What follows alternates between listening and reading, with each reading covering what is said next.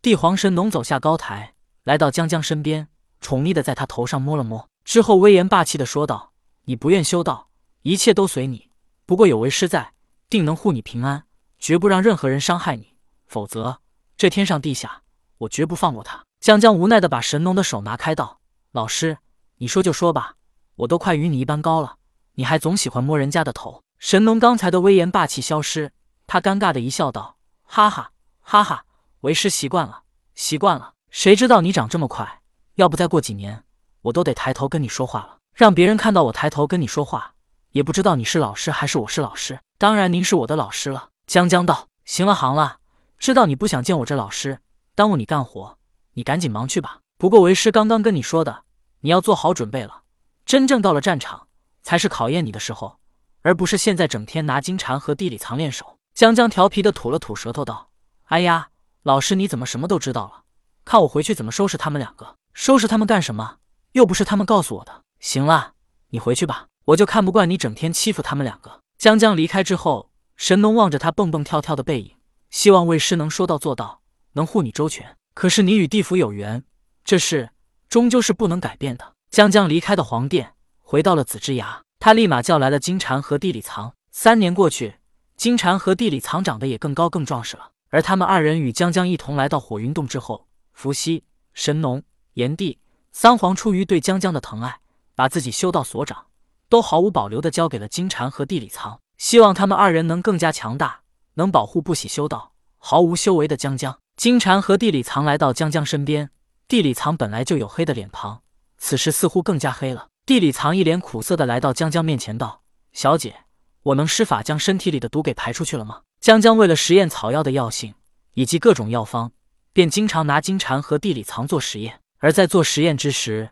江江还命令他们不准用法力来抵挡，因为江江以后要救治的都是凡人，所以他必须完全掌握药方与药性。假如金蝉和地里藏施展法力来抵挡，那就达不到实验的效果了。而一旁的金蝉却是得意的看了看地里藏，这家伙没什么眼力劲儿，该他总是被小姐拿来做实验。江江说道：“不行，你现在还有这么大力气说话，证明这毒还不够，药性还未全部释放出来。什么时候你连说话的力气都没有了？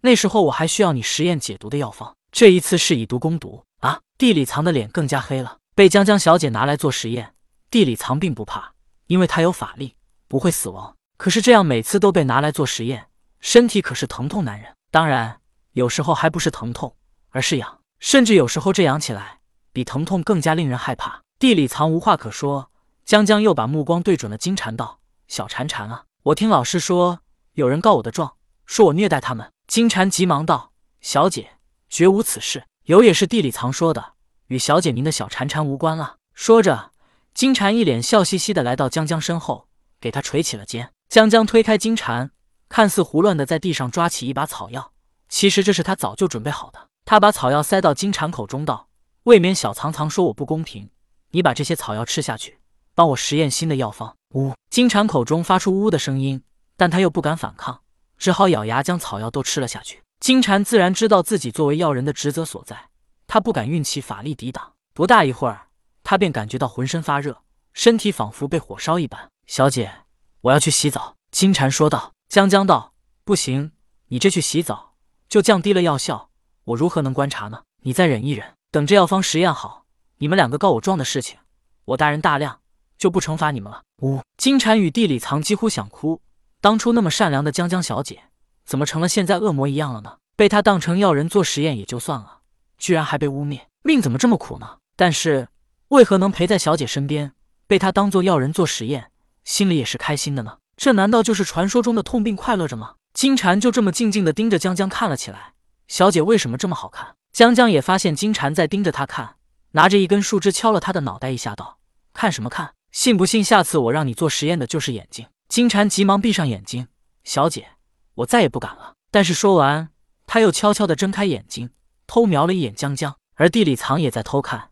江江也敲了他的脑袋一下，道：“你还嫌自己不够黑是怎么的？”下一次你做实验的药方，一定是让你变得更黑。或许只有在火云洞，三人才是快乐的，无忧无虑的，不为外界所困扰吧。只是不知这样的日子还有多久呢？